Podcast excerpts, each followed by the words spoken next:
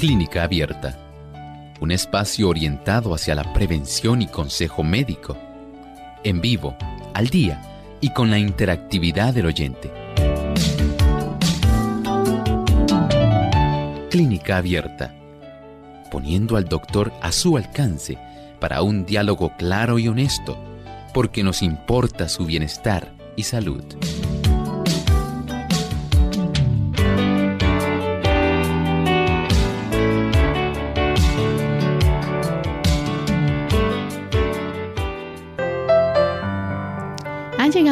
De usted hacer su consulta en nuestro programa de clínica abierta. Les invitamos a participar llamando a nuestras líneas telefónicas en Puerto Rico localmente el 787-303-0101. Para los Estados Unidos el 1-866-920-9765.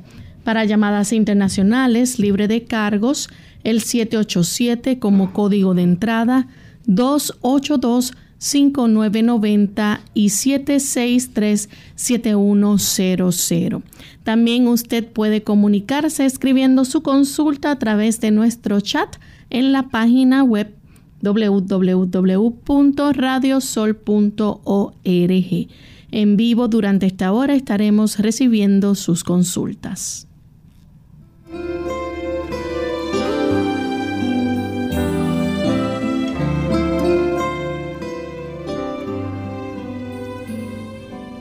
Agradecemos la oportunidad que tenemos en esta hora para comunicarnos con cada uno de ustedes y poder compartir en esta hora de salud, donde podemos escuchar sus preguntas y ustedes pueden recibir un buen consejo de parte del doctor Elmo Rodríguez. ¿Cómo está en el día de hoy, doctor? Muy bien, Lorraine. ¿Y Lorraine, cómo se encuentra? Muy bien también. Qué bueno. Saludamos con mucho placer al equipo técnico y también a todos los amigos que hoy se han dado cita aquí en Clínica Abierta. Estamos complacidos de que ustedes estén con nosotros, estén acompañándonos y nos brinden su sintonía. Así es. Y queremos aprovechar para saludar de forma muy especial a los amigos que nos sintonizan en diferentes partes del mundo, pero en especial nuestro saludo va para aquellos que nos escuchan en Bolivia a través de Radio Altiplano A Devenir 820 AM en la ciudad de La Paz y en Exaltación a través de FM Cruz de la Conquista. Así que para nuestros amigos de Bolivia un gran saludo. Vamos en esta hora a compartir el pensamiento saludable para hoy. En estos días, cuando vicios y crímenes de toda clase están aumentando rápidamente, hay una tendencia a familiarizarse tanto con las condiciones prevalecientes que perdemos de vista su causa y su significado. Se están usando hoy día más bebidas embriagantes que en ninguna época anterior. En los horribles detalles de odiosa embriaguez y de terrible criminalidad, los diarios no presentan sino un informe parcial de la historia de la disipación resultante. La violencia está en la tierra. Ciertamente lo que nosotros presenciamos en la actualidad respecto a la cantidad de trastornos que produce el consumo de bebidas alcohólicas. Cuando observamos el daño que el tabaco que literalmente es, digamos, un gran asesino. Anualmente aniquila una gran cantidad de población mundialmente. Y esto pudiera evitarse si sumamos esto a los efectos adversos del alcohol, a aquellos efectos que tiene también el tabaco en otras áreas de nuestro organismo. Y añadimos a esto el, el aspecto de la adicción a las drogas. En realidad, anualmente, mundialmente, muere una gran cantidad de personas. Pudiéramos decir que es mucho más grave que cualquier pandemia. Y esto ocurre anualmente. En realidad debemos estar conscientes de que los venenos que las personas utilizan con tanto agrado y que se han tornado muy socialmente aceptables, en realidad son un gran daño, un gran lastre para nuestra sociedad, porque el tipo de onda expansiva de influencia que esto tiene, el daño que producen las familias, el daño que producen las personas, también se refleja en la gran cantidad de hospitalizaciones y efectos adversos que se observan por doquier. Ojalá y podamos estar conscientes que estas toxinas, el alcohol, el tabaco, el café, el té, las drogas ilegales, la heroína, cocaína, marihuana, crack, esos productos no deben ser utilizados. La sociedad paga muy caro este tipo de permisión. Y con este pensamiento entonces damos inicio a nuestras llamadas. Comenzamos entonces con la primera llamada que la hace Ricardo desde la República Dominicana. Adelante Ricardo. Sí, buenos días, eh, bendiciones. Habla Ricardo. Eh, habla de Estados Unidos. Adelante con la pregunta, Ricardo. Sí, eh, doctor, eh, tengo una pregunta. Hace poco fui a hacerme físico porque estaba sintiendo unos síntomas eh, que no había sentido antes. Entonces, incluso unos días que me faltó la respiración y todo, y me dolía el pecho.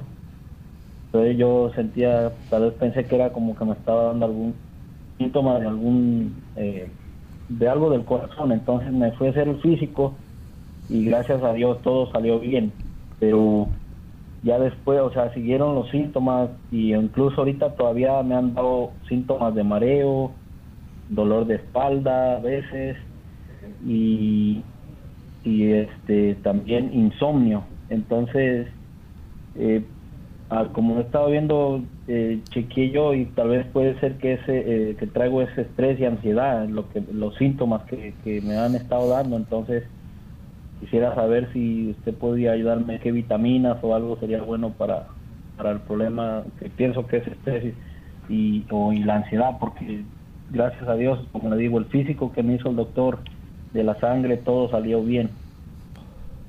¿Cómo no? Con mucho gusto le ayudamos podemos hacer algunos arreglos en el estilo de vida. Si está a su alcance solamente tener un tipo de trabajo en lugar de tener dos trabajos. Si está a su alcance el que usted pueda acostarse temprano. Nada mejor para la ansiedad que un buen descanso nocturno. No hay sustituto. Acuéstese temprano es probable que en muchos casos no logre conciliar el sueño inmediatamente, pero podemos ayudarle con, por ejemplo, puede tomar cápsulas de valeriana, son muy útiles en esto. Puede esto reforzarlo con tabletas o suplementos de complejo B. El complejo B ayuda mucho para que las personas puedan tener una ecualización de su sistema nervioso. A veces es tanta la ansiedad y la tensión que esto puede facilitar un tipo de procesamiento más rápido y agotamiento de estas vitaminas. Por otro lado, el ejercicio es una válvula de escape de la ansiedad, del estrés. Si usted diariamente puede sacar una hora para ejercitarse, trotar, eh, poder andar en bicicleta, utilizar pesas, ahí tiene una buena válvula de escape de la ansiedad. También puede ayudarse evitando el café. El café inicialmente produce ansiedad y después produce depresión. Pone al cuerpo en un estrés innecesario. Así es, porque estimula hormonas del estrés. Y cuando usted usa café, recuerde que la cafeína no está solamente contenida en el café, también los refrescos cafeinados, aquel tipo de bebidas que son también bebidas para ayudar a los deportistas que contienen té, el té verde, rojo, negro, no estoy hablando del té de manzanilla ni el té de valeriana, estoy hablando de ese té que se utiliza mucho en los Estados Unidos como sustituto del café. Para poder tener esa disposición, tener la energía falsa que lamentablemente lo que hace es agotar nuestro sistema nervioso. Evitar esos productos, evitar el alcohol. El alcohol también es una toxina que daña su sistema nervioso central. Procure tomar mucha agua el agua va a facilitar que usted pueda tener un cerebro más despejado. El 75% de su cerebro es agua. El consumir, además del complejo B, carbohidratos que son, digamos, complejos. Arroz integral, trigo integral, cebada, millo, quinoa, esos productos que contienen una buena cantidad de grupo B adicional van a fortalecer su sistema nervioso y le ayudarán para que usted pueda tener esa ventaja adicional. Por lo tanto, también aprenda a poner su confianza en el Señor. Hay cosas que nosotros no podemos eh, arreglar, hay cosas que nosotros no podemos influir directamente sobre ellas y que nos afectan. Pero cuando usted pone su confianza en el Señor y le entrega su ansiedad a Él, es lo que dice Primera de Pedro 5.7, usted recibirá el beneficio de tener una paz en su corazón que probablemente nunca ha disfrutado. Bien, tenemos entonces a Elizabeth que llama desde Luquillo, Puerto Rico. Adelante, Elizabeth. Sí, buenos días. ¿Cómo están ustedes, muchachos? Muy bien, gracias. Me alegro. Yo escucho el programa todos los días. Mira, yo quiero preguntarle algo a Olmo, porque es que tengo una preocupación bien grande este, a mí me hicieron un CT y salí, y después me hicieron un MRI para ver si era lo mismo, y salí con una masita de grasa en la pituitaria. ¿Qué es la pituitaria? Quiero saber. Y entonces, ¿por qué ese lado ahí a mí me duele? Y como a mí también me pusieron un lente y el ojo, no sé si eso me ha lastimado el músculo, pero me duele esa parte arriba de la cabeza. Más aparte de esto, yo un día buscando en el baúl del carro una cosa, cuando levanté la cabeza me di con la cerradura, pero eso no, eso hace tiempo. Entonces salí en el maray que tengo de, en, la pituitaria, el, una masita de grasa. Yo quiero saber, el doctor dice que eso es, eh, que es benigno, que no es maligno, pero yo quisiera saber las consecuencias y qué puedo tomar para eso. Muchas gracias. Mire, esa glándula está en la base del cerebro, justamente en la región del piso del cráneo, más o menos por donde está el hueso del centro de la nariz hacia atrás. En esa región, en la base del cerebro, si usted pudiera, digamos, eh, introducir una varillita muy finita entre sus dos ojos al nivel de la nariz, en esa región interciliar.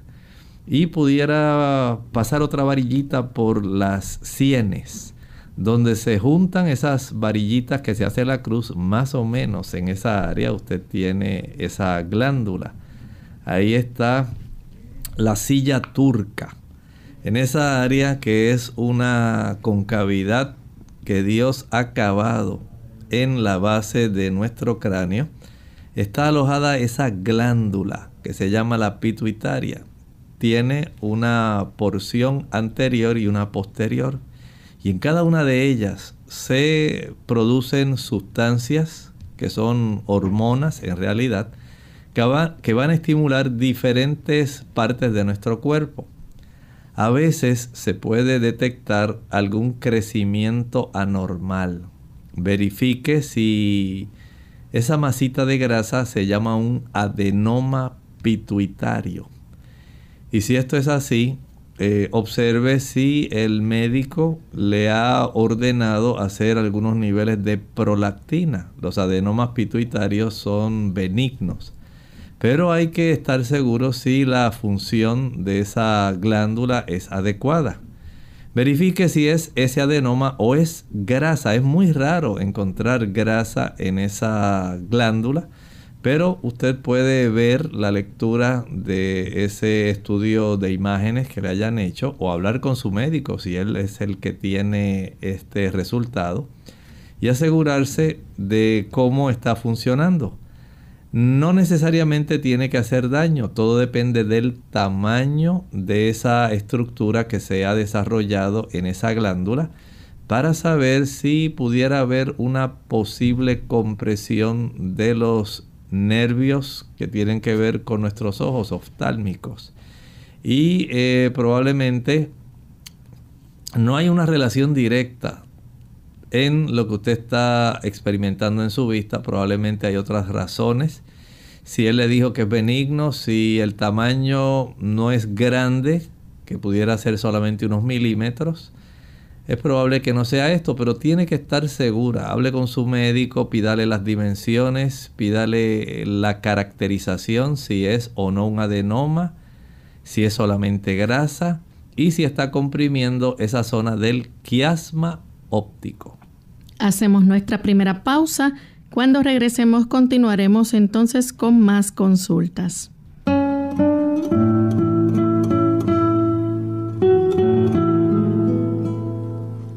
Casi todos los turistas desean ir a lugares donde no haya turistas.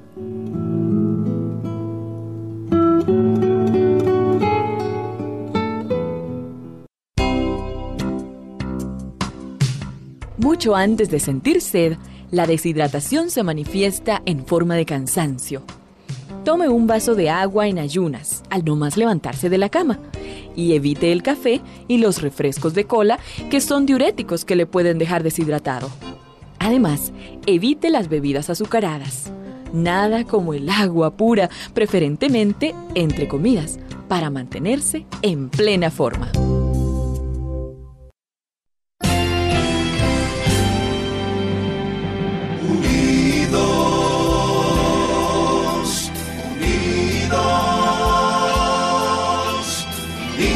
Hacia el cielo siempre unidos,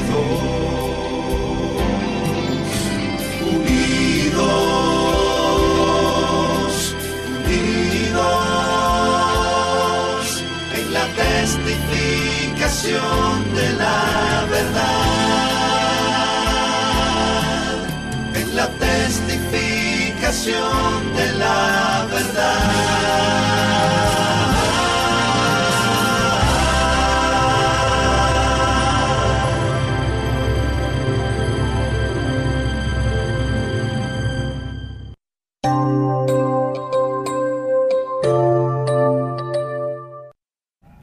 Ya estamos de vuelta en Clínica Abierta, amigos, y continuamos recibiendo sus consultas.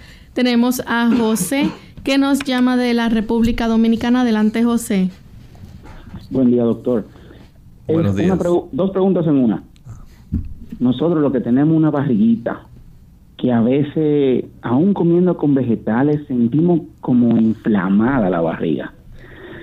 ¿Qué podemos hacer? Y he escuchado que hay algunas bebidas, jugos naturales con frutas, como que desintoxican los intestinos. Esa sería mi pregunta. Gracias. Muy bien. En realidad, si usted quiere desintoxicarse, nada mejor que el ayuno y el agua. Básicamente, si usted quiere ir un poco más allá, exprima en un litro de agua el jugo de un limón es una manera excelente de desintoxicar sus intestinos. Pero el ayuno no tiene sustituto. O sea, el ayuno va a ayudar para que usted pueda facilitar que el hígado pueda entonces tener cierto descanso, que la vesícula pueda tener un descanso y de que los intestinos puedan hacer esa función de movimiento en la dirección del ano para poder vaciarlo completo. Pero si a esto usted le añade el ingerir de unos dos y medio, tres litros de agua al día, eso resultaría excelente. Si usted quiere desintoxicar muy bien sus intestinos, adopte una alimentación que por ejemplo tenga solamente naranjas dulces chinas en el desayuno, en el almuerzo solamente piña y en la cena manzanas. Haga eso por tres días consecutivos, no coma otra cosa, pero no es que esté comiendo todo el día frutas. Solamente en el desayuno todas las naranjas que usted quiera, comida, no estoy hablando de jugos, fruta, comida. En el almuerzo toda la piña que usted quiera, no estoy hablando de jugo. Y en la cena toda la manzana que usted quiera, pero no estoy hablando de jugos. Y esto lo puede hacer por unos tres días. Al mismo tiempo puede estar tomando esa agua de limón. Veamos qué ocurre en la desintoxicación de sus intestinos. Tenemos a Mirta que llama de la República Dominicana. Adelante, Mirta. llama de la República Dominicana. Adelante, Mirta. llama de Continuamos entonces con Basilio desde Bayamón. Adelante, Basilio. Buenos días, bendiciones a todos. Eh, quisiera saber eh, cuál es la opinión del doctor de una persona eh, femenina que estuvo entubada recientemente 40 días, está con ventilador ahora, le dieron unos equipos para ayudarse en su casa, es hipertensa, diabética y lo que más eh, tiene un marcapasos y pero lo más que nos preocupa ahora es saber su opinión sobre cómo se puede reducir la inflamación de los pulmones. Muchas gracias. Muchas gracias. Mire, es algo complejo, porque no sé si el asunto vino por motivo de alguna infección viral o bacteriana. El hecho de que haya tenido esta infección, no importa qué microorganismo haya sido, en el caso, digamos, por ejemplo, si fue COVID, pues ya sabe que la inflamación es bastante severa y bastante diseminada eh, por la cascada de citoquinas, una tormenta de citoquinas que se desarrolla que facilita mucho, mucho la inflamación. El hecho de que sea diabética la pone en desventaja. El paciente diabético a consecuencia de la elevación de la glucosa sanguínea, facilita mucho más un proceso donde el sistema inmunitario eh, básicamente lo que hace es atacar al cuerpo y facilita la inflamación. Si ella eh, está en este proceso, la clave sería básicamente lograr que ella tenga un control bien estricto de su nivel de glucosa hay que verificar cómo los indicadores de inflamación, por ejemplo, la razón de sedimentación, la proteína se reactiva.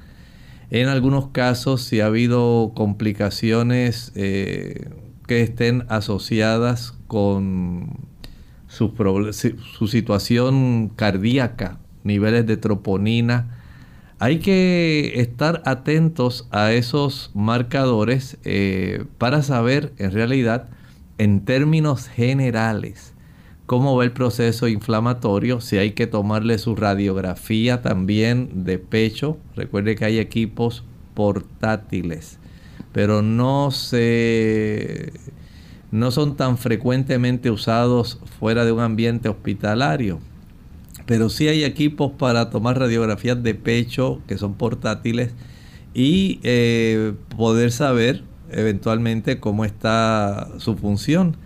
El médico que le evalúa, que va a la, casa, eh, de acuerdo a cómo esté su capacidad de ventilación pulmonar, entonces hace los ajustes en esta máquina, en este tipo de ventilador pero esencialmente le puedo decir que mientras su nivel de glucosa no esté estrictamente controlado, la probabilidad de que esta inflamación persista es bastante elevada, lo cual eh, complica y facilita que ella siga durante un tiempo más largo conectada a este ventilador. Tenemos a González que llama de San Juan, Puerto Rico. Adelante. Buen día y gracias.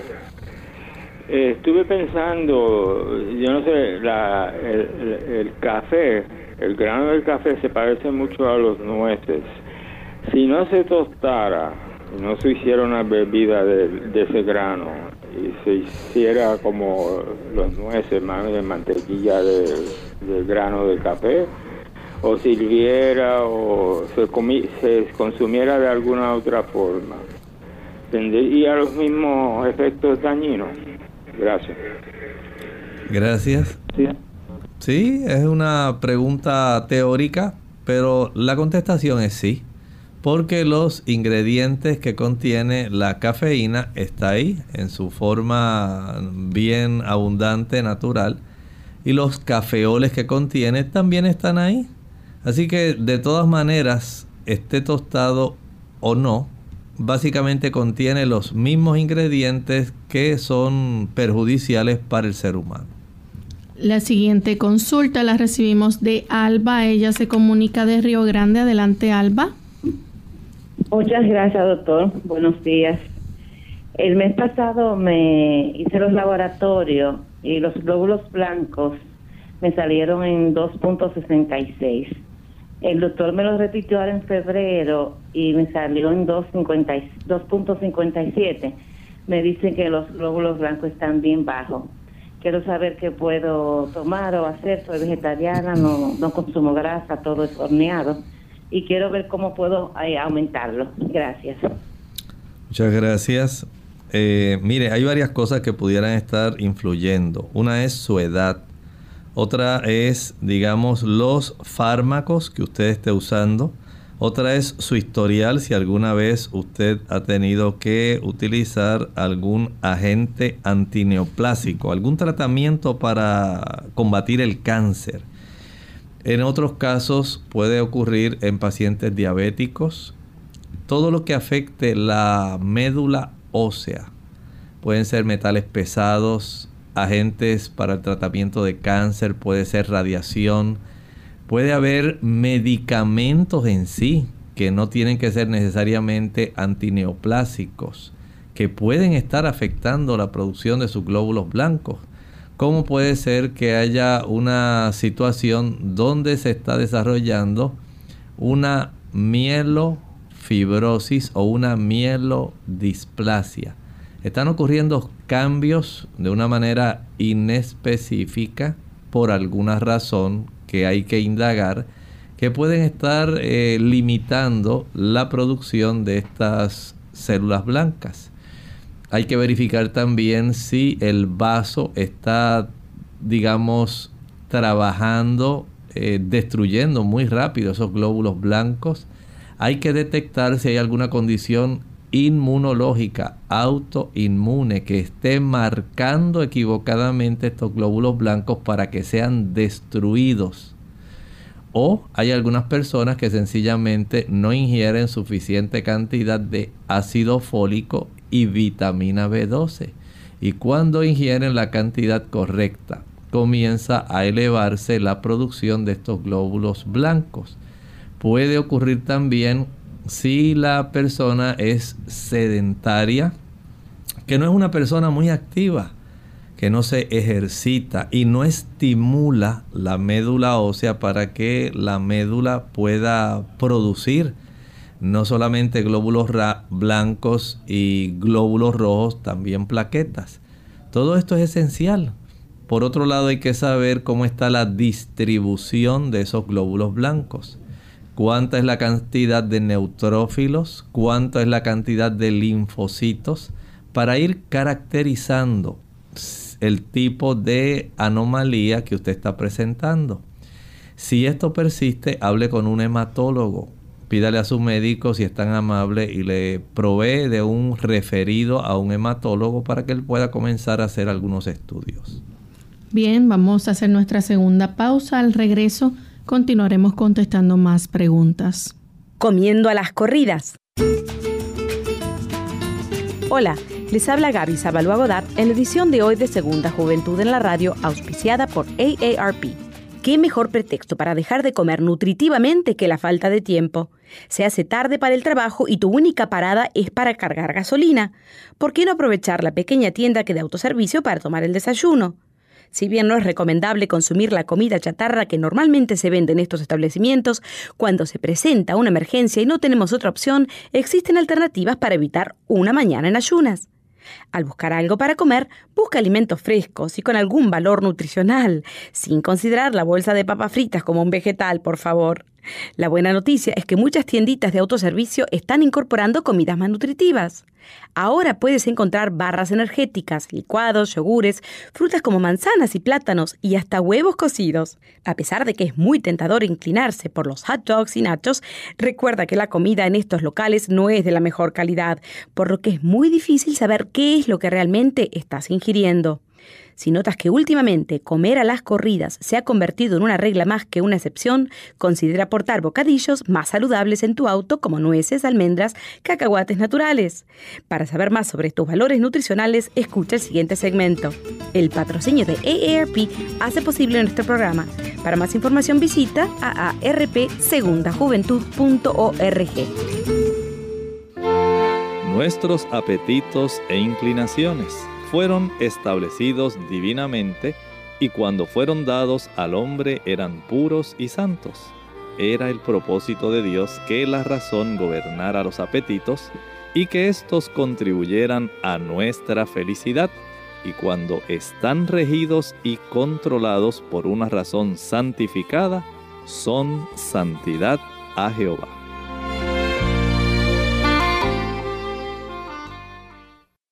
Clínica Abierta.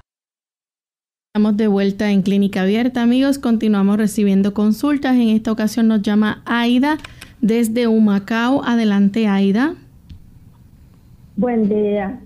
Este, este yo lo que quiero preguntar al doctor es que a mí me, me diagnosticaron gastroesofágico entonces mi, preocupación pregunta es, porque yo tomo varios medicamentos, yo quiero tomar medicamentos naturales también, y quiero que me aconseje, eh, eh, esa Pepsi de 20 para, para eh, de 20 miligramos una, una vez al, al acostarme, tomo Sanaflex para la inflamación de la artritis, propafenones de 150 y la Pepsi de 20 como le dije, entonces yo quisiera cómo intercalar entonces los naturales, porque estoy con problemas neuronales ahora. Tengo cita con la neuróloga, me están temblando todos los dedos de los pies y de las manos, digo que tengo una orquesta, me olvidan mucho las cosas. Yo quiero saber un, horario, si se puede, no se puede. Los convencionales con los naturales. Un horario, gracias. Me bendiga. Muchas gracias. Este asunto de la hernia gastroesofágica Básicamente es un tipo de situación que se desarrolla. Número uno, si usted está sobrepeso, tiene una mayor probabilidad que esta hernia gastroesofágica se desarrolle. Si usted es de las personas que come y se queda sentada mirando la televisión o se queda ahí muy sentada tranquilamente con su teléfono móvil o celular en la mano buscando, buscando qué hay del Facebook, qué hay de Instagram, que hay de tantos sitios, de tantas cosas que la gente ve. Y usted ahí se la pasa, digamos, una hora muy tranquila y dice, bueno, ahora sí me voy a levantar, ahora voy a fregar, voy a hacer las cosas de la casa. Pero ese, esa hora que usted estuvo ahí sentada, recién finalizada su alimentación, va a facilitar que se desarrolle esa hernia esofágica. Por eso, al usted tener conciencia de que tiene esta situación, debe tener ahora una alternativa donde usted sale a caminar una vez finaliza. Finalizó de desayunar, me voy a caminar 15 o 20 minutos. Cuando regrese, voy a lavar los trastos, voy a hacer las cosas de la casa. Finalizó de almorzar, voy a caminar 15 o 20 minutos. Finalizó de cenar, hace otra vez lo mismo. Al hacer esto y bajar peso, ya vamos corrigiendo una gran probabilidad de esta situación para que se vaya reduciendo. Si además de esto, por ejemplo, evitamos el consumo de pastillas o chicles de menta. Las pastillas o los chicles de menta facilitan que quede abierta la válvula que comunica el esófago con el estómago. Se llama el cardias. Y cuando esa válvula se queda entreabierta, es más fácil que el contenido gástrico, la, el alimento con el ácido que está ahí dentro del estómago vuelva hacia arriba.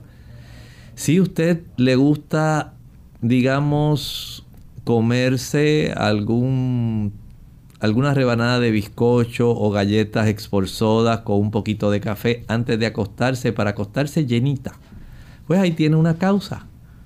Cuando usted come y se acuesta, usted facilita el desarrollo de hernia esofágica y mucho más si comió bastante y dice ahora sí voy a dormir como una lirona porque ahora me siento bien llenita.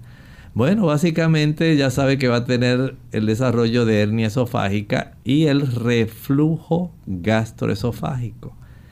De tal manera que este medicamento, el Pepsid que le están dando, es precisamente, no es para corregirla, más bien es para evitar el tipo de acidez e irritación que el contenido estomacal le va a producir ahí en el esófago y que le va a molestar. El que usted cambie su estilo de vida es básico. Como le dije, si usted puede comer solamente tres veces al día, desayuno temprano, 7 de la mañana, almuerzo a las 12 y la cena a las 5. Nada entre comidas, nada, nada, nada, solamente agua. Si además de esto la cena la hace temprano, antes de las 6 de la tarde, y que sea una cena que no tenga ni grasa ni proteína. ¿Por qué? Recuerden que la proteína y la grasa en ese horario son las sustancias que más demoran en procesarse en el vaciado del estómago. Si usted se come un pedazo de pizza o se comió unos buenos espaguetis con mucho queso parmesano, ya sabe lo que le va a pasar en la noche. Y esto básicamente usted lo puede evitar. El que usted pueda utilizar, por ejemplo, algunos productos muy sencillos, como el agua de papa. Va a mezclar, digamos, en la licuadora dos tazas de agua y una papa cruda pelada. La tiene que mondar, nada de cáscara. Proceda a licuar y una vez licue, cuele de esa agua de papa que obtendrá, que son dos tazas de agua de papa, va a tener eh, la oportunidad de ingerir media taza de agua de papa antes del desayuno, media taza de agua de papa antes del almuerzo, media taza de agua de papa media hora antes de la cena y la última media taza que queda de las dos tazas va a tomarla exactamente antes de acostarse.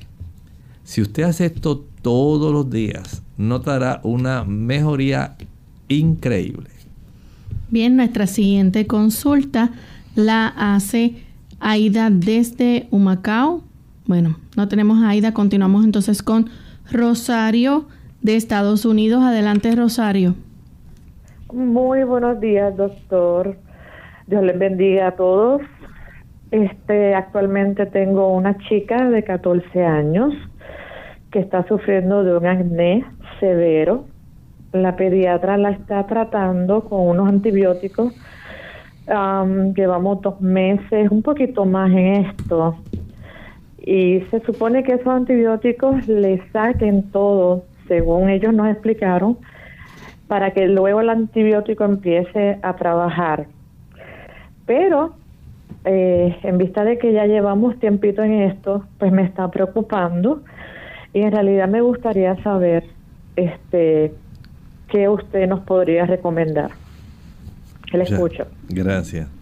Mire, el antibiótico a nivel de el aspecto facial, básicamente lo que hace es impedir la formación de la pústula ese pequeño absceso que se forma, que básicamente eh, resulta en el acné eh, que se desarrolla en muchos jóvenes Y este asunto no es solamente porque no sea útil el antibiótico, sí lo es, pero tenemos que trabajar desde adentro. El problema no son las bacterias que están a nivel de la piel y que se introducen por el poro y llegan hasta donde están las secreciones de las glándulas sebáceas. Son las glándulas que producen el aceitito que eventualmente va a acumularse en ese conducto del se llama del folículo piloso que tenemos en nuestros esos microvellos que tenemos en la zona facial. Y ese acúmulo de esa grasa les resulta muy apetecible a esas bacterias. Y las bacterias entran migran de la piel hacia el conducto al encontrar una calidad de grasa en la cual ellas pueden aprovechar para obtener energía y reproducirse, se va a desarrollar el problema del acné. ¿Cómo lo tratamos? Bueno, tenemos que trabajar con el aspecto de las grasas saturadas. Hay grasas saturadas en muchos alimentos que comemos. Leche, mantequilla, queso, huevo, y carne. Solamente los productos de origen animal tienen grasas saturadas de cadena larga. Y esto hace una gran diferencia. Esa diferencia hace que la calidad de eh, el sebo del aceite que se va a producir en esas glándulas sea diferente. Y además de eso va a propiciar la inflamación cualquier cosa que propicia la inflamación, entonces hace más fácil el desarrollo de problemas infecciosos. Desde ese punto de vista, el adoptar una alimentación vegetariana, vegana, vegana, hágalo. Pues si usted quiere ver una mejoría grande eh, en el aspecto de que ese antibiótico no se siga prolongando su uso, adopte, aunque sea por un mes nada más, una alimentación libre de leche, mantequilla, queso, huevo, carne, frituras. Y también tenga en mente eh, eliminar el chocolate. El chocolate va a facilitar este problema también. El reducir la cantidad de azúcar es muy importante. El azúcar reduce la capacidad del cuerpo para poder entablar una batalla donde pueda aniquilar las bacterias que se introducen para infectar. Note entonces cómo hay ese factor de estilo de vida tan importante. Además de esto puede adquirir un jabón que sea que su componente principal sea la melaleuca el tea tree oil.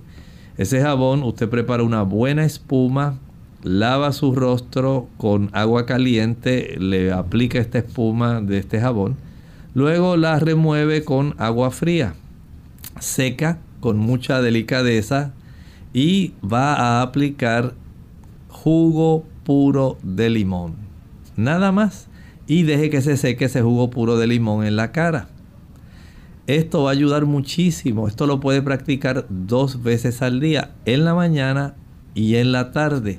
Y usted notará una diferencia enorme al mismo tiempo que finaliza su terapia de antibióticos.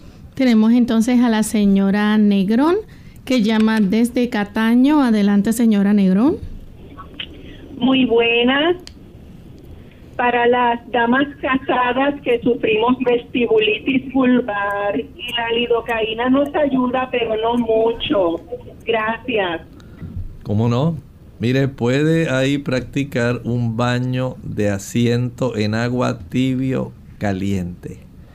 Esa condición va a facilitar que haya un relajamiento de esa zona eso sería bastante práctico. Este baño de asiento en agua tibio caliente puede practicarlo durante unas, unos 10-12 minutos nada más.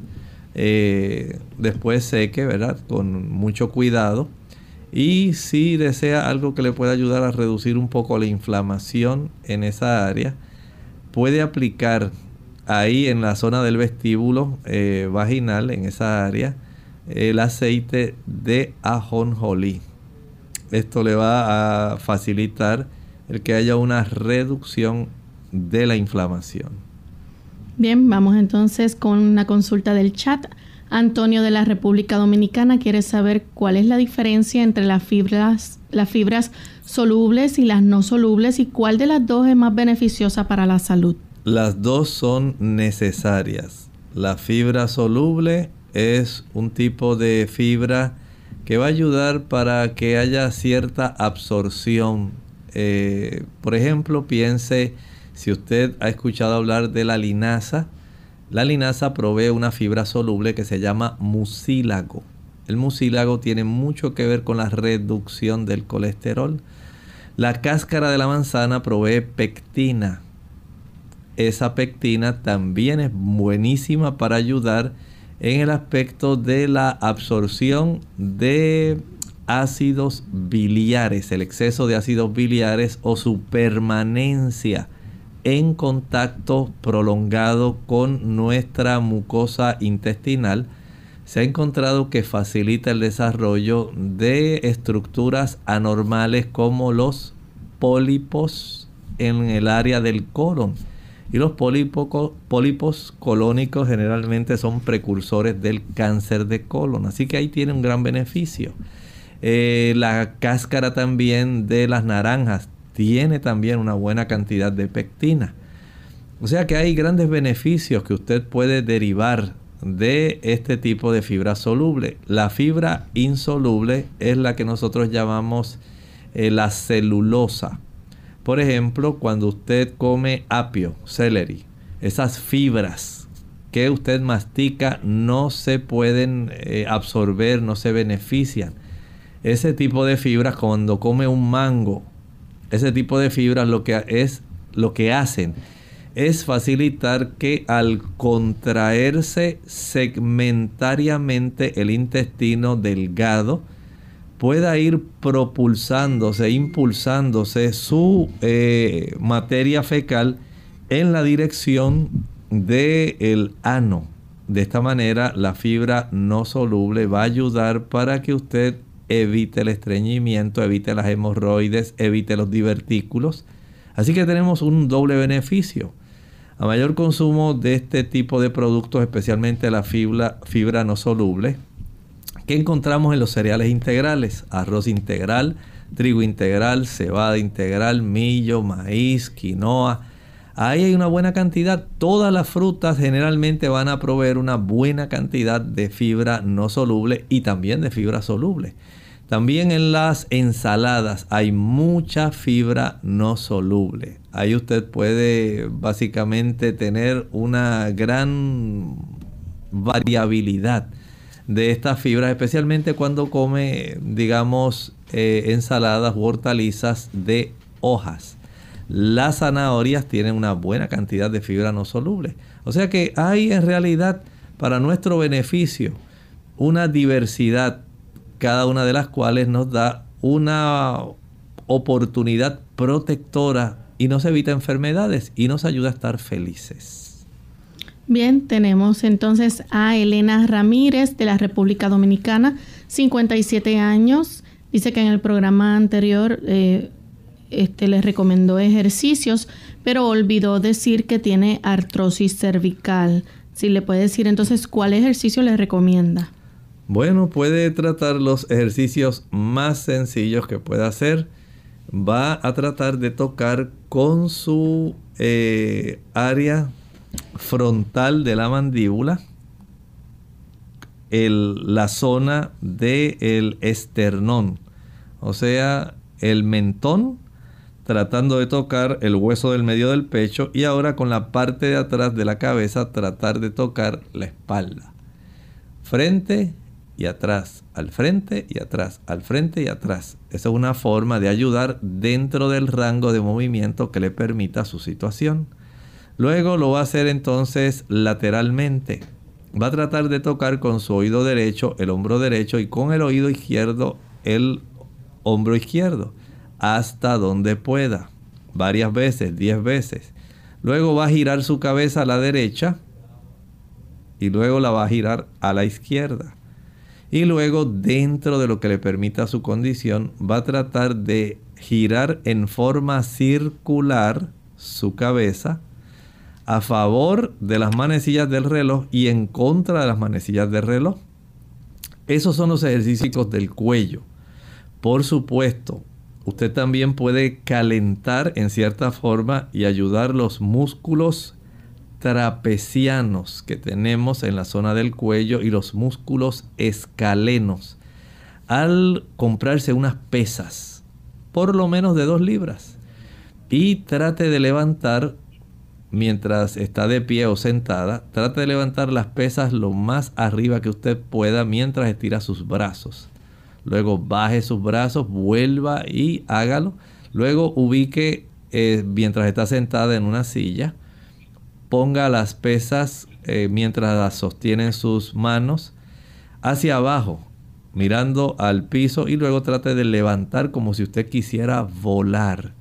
Esos ejercicios van a hacer que esos músculos que componen y ayudan básicamente la cintura escapular superior y que tienen que ver con la fortaleza del cuello comiencen a relajarse más porque una cosa es que tenga artrosis cervical y otra cosa es que también además tenga contracturas musculares en el cuello y cada uno de ellos va a producir dolor. Si puede aplicarse una compresa caliente en su cuello, eso todavía pudiera ser mucho más relajante. Bien, tenemos otra consulta. Dice Adri de Costa Rica, 30 años, tiene un padecimiento de silla turca vacía. En algún momento de su vida el líquido encefalorraquídeo entró donde se encuentra la hipófisis y le provoca alteraciones hormonales. Esto lo encontraron con un TAC de medio contraste, no sabe los momentos de alerta cuando tiene que acudir al médico, qué tratamiento natural puede tener o cuáles son los cuidados que, que tiene que tener. Bueno, en realidad no hay tratamientos naturales para eso. El tener la silla turca vacía quiere decir que no tiene la presencia de la pituitaria, ni pituitaria anterior ni pituitaria posterior. Y estas hormonas deben ser provistas deben ser provistas eh, de una manera farmacológica y se deben estar supervisando como eh, por ejemplo para saber que tiene una un buen equilibrio de calcio, fósforo, para saber que usted está funcionando bien su glándula tiroides, para saber que sus ovarios están funcionando bien. O sea, hay una serie de hormonas que en su caso pues deben ser provistas para poder evitar un disloque grande de su situación general de salud. Bien, tenemos entonces a Rafael que nos llama de República Dominicana. Adelante, Rafael. Bien, continuamos entonces con la siguiente consulta. Es un anónimo de la República Dominicana. Pregunta sobre su sobrino de 11 años. Dice que le salen muchos orzuelos en los ojos a ver qué le puedes recomendar sobre esto. Bueno, hay que hacer varias cosas. Número uno, para atender rápidamente el problema, hierva dos tazas de agua con media cucharadita de sal.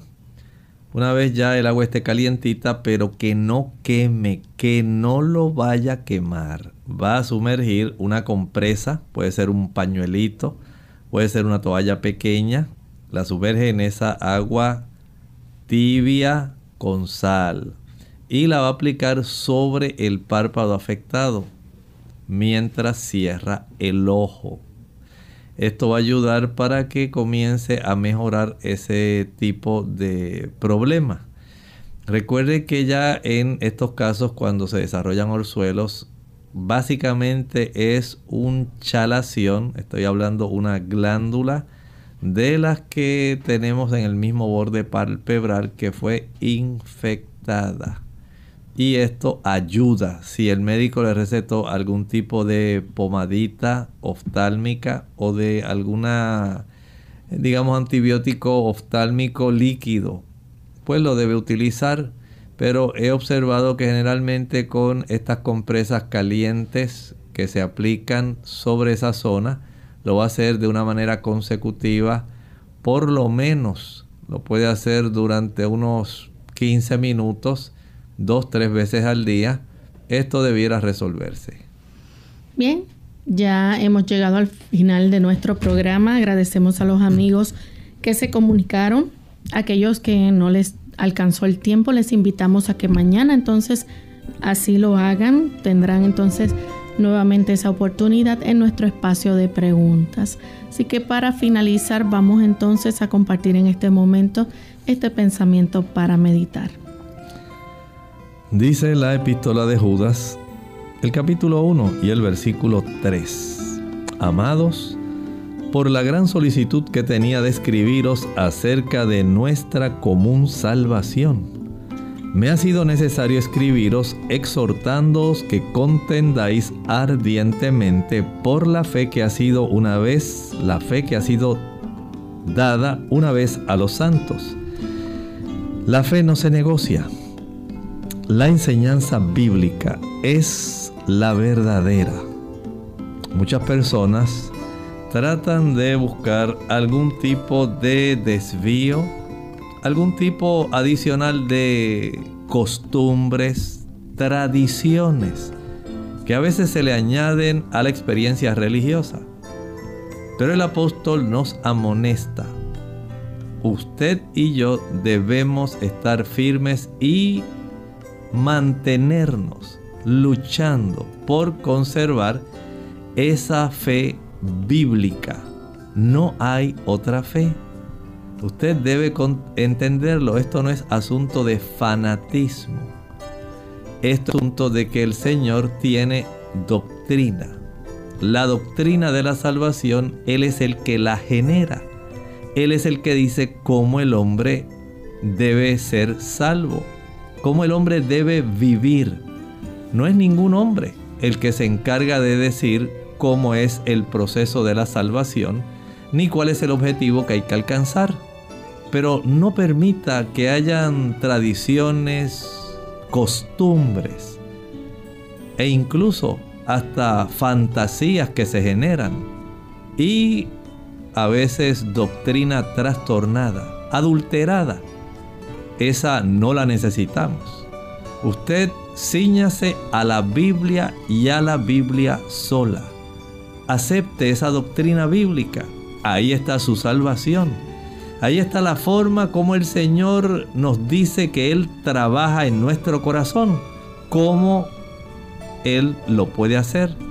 Abra su Biblia, aprenda de la fuente primaria y no se deje llevar por tradiciones, costumbres que están a veces sumamente adulteradas que pueden llevarlo usted a un lugar equivocado que no sea la salvación y el cielo de Dios. Bien, de esta manera hemos llegado al final de nuestro programa y les invitamos a que mañana nuevamente nos acompañen a la misma hora. Se despiden con mucho cariño el doctor Elmo Rodríguez Sosa y Lorraine Vázquez. Hasta la próxima.